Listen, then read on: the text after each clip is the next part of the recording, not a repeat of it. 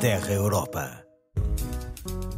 Bem-vindos. Esta semana, especial destaque para os prémios Goya atribuídos ao cinema europeu.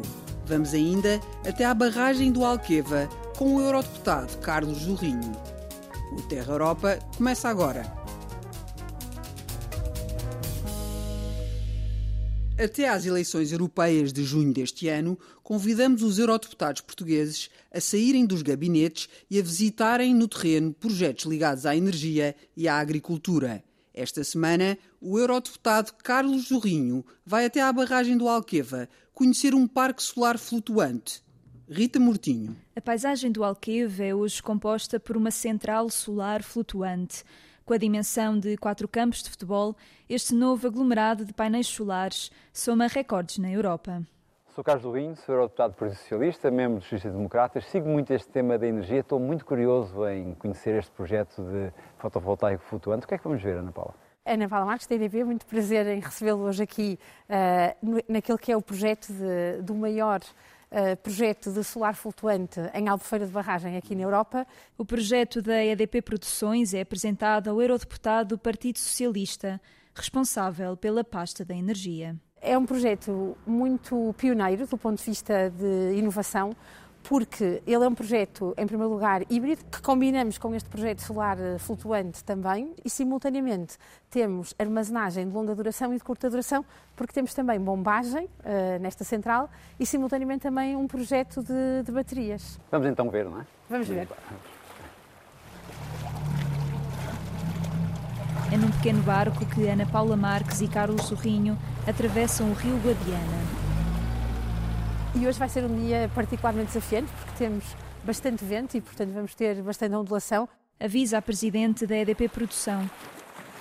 A plataforma de um metro e meio de largura que reveste a central solar flutuante permite continuar a conversa em segurança.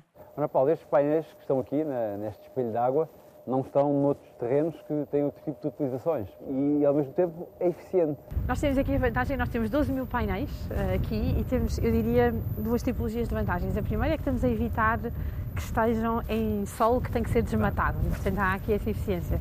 O segundo é que também não tivemos que criar linhas de transmissão novas porque estamos a utilizar o mesmo ponto de ligação. E as pessoas aqui do Alentejo, aqui à volta do Alqueva, que têm empresas, que têm enfim, empreendimentos turísticos, produções agrícolas, estão a pensar, e o que é que eu ganho com isto? É um projeto que, que consegue efetivamente alimentar, em termos de autossuficiência energética, cerca de 30% uh, daquilo que nós víamos nesta tipologia de população, uh, assumindo que cada família tinha cerca de 4 elementos no agregado familiar.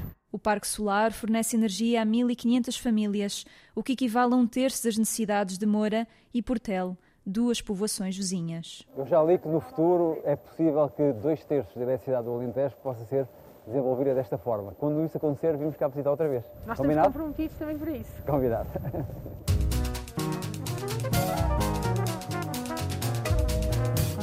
O filme Sociedade da Neve foi o grande vencedor dos prémios Goya da Academia de Cinema Espanhol. Conquistou 12 prémios.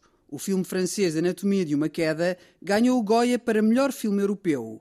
A reportagem é da correspondente da RTP em Espanha, Ana Romeu. O cinema europeu esteve em destaque na grande noite dos Prémios Goya, que nesta edição, a 38ª, se realizou em Valladolid.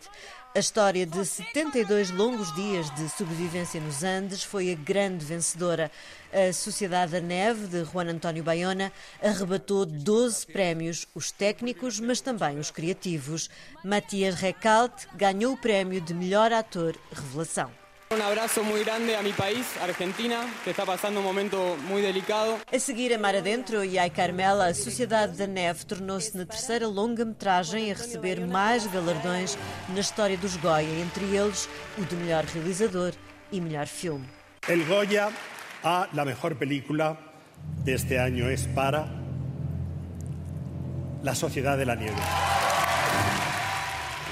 Juan António Bayona, o homem da noite, homenageou os sobreviventes e todos os que perderam a vida nesse fatídico acidente dos Andes. Penso naquelas pessoas que estiveram na montanha, abandonadas, dadas como mortas, no meio do nada, e conseguiram salvar-se porque trabalharam juntas. Colaboraram para alcançar o impossível. E é essa ideia que sempre tive da nossa família do cinema espanhol. Portanto, muito obrigado. Um abanico com uma mensagem contra os abusos sexuais no cinema foi oferecido a todos os convidados. Como já aconteceu noutras cerimónias, aqui também se disse: se acabou. A atriz Ana Belén, uma das apresentadoras dos Goya, foi a primeira a fazer essa referência. É urgente que todos exijamos certezas de igualdade. É urgente que todos exijamos certezas de igualdade e isso passa pela condenação de todos os abusos e da violência sexual e por rever profundamente as estruturas que o permitem.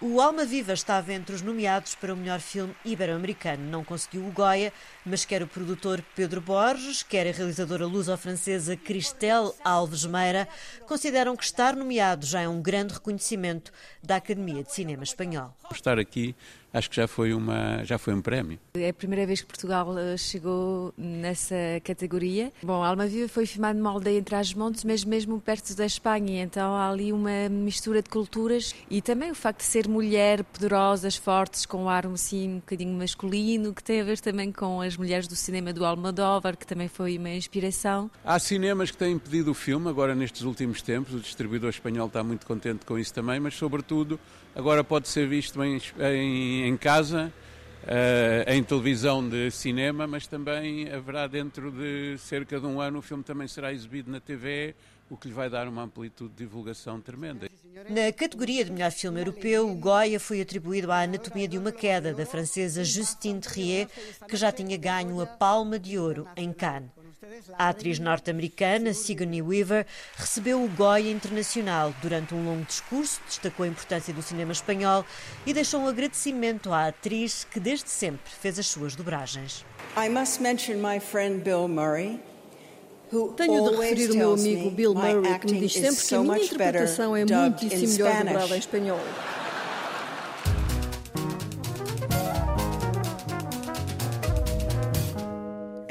Deste ano, a União Europeia vai a votos para escolher os representantes para os próximos cinco anos. Perguntámos a 21 jovens portugueses o que fariam na pele de um eurodeputado.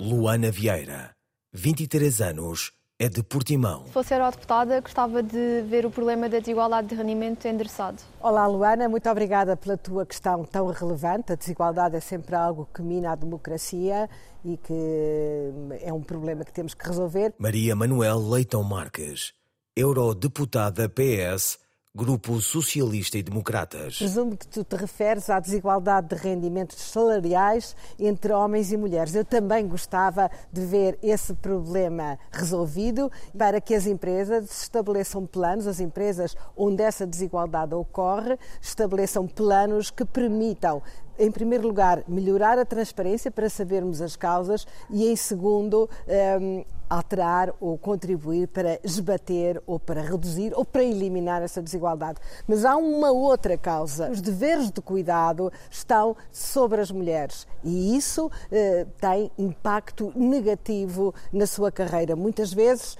trabalho de cuidado é trabalho não pago ou trabalho mal pago. E, em segundo lugar, é o chamado equilíbrio entre a vida familiar e profissional. Que a vida familiar e as obrigações familiares não sejam só das mulheres, para que elas possam também ter tempo para a sua profissão, para a sua valorização académica, para a sua aprendizagem ao longo da vida, que todos precisamos, e para que, no final, as suas reformas sejam iguais à dos seus companheiros de trabalho. Esta semana, no Terra Europa, conhecemos mais um termo no dicionário europeu. Hoje venho falar-vos da PCSD, a Política Comum de Segurança e Defesa. Ana Isabel Xavier, professora de Relações Internacionais na Universidade Autónoma de Lisboa. É um quadro institucional que, no fundo, mostra como a União Europeia pode ter uma cultura estratégica em matéria de segurança e defesa e com o Tratado Lisboa, incluindo também a pesca, a política externa de segurança e comum, abrange de facto as suas competências, com um Serviço Europeu de Ação Externa, uma cooperação estruturada permanente, um alargamento das missões de Petersberg e também uma cláusula de assistência mútua que é simultaneamente uma cláusula de solidariedade. E é muito curioso percebermos que, ao longo dos anos, esta tem sido a área com mais desenvolvimentos, desde logo impulsionada pelo 24 de fevereiro de 2022, com a agressão injustificada da Federação Russa à Ucrânia.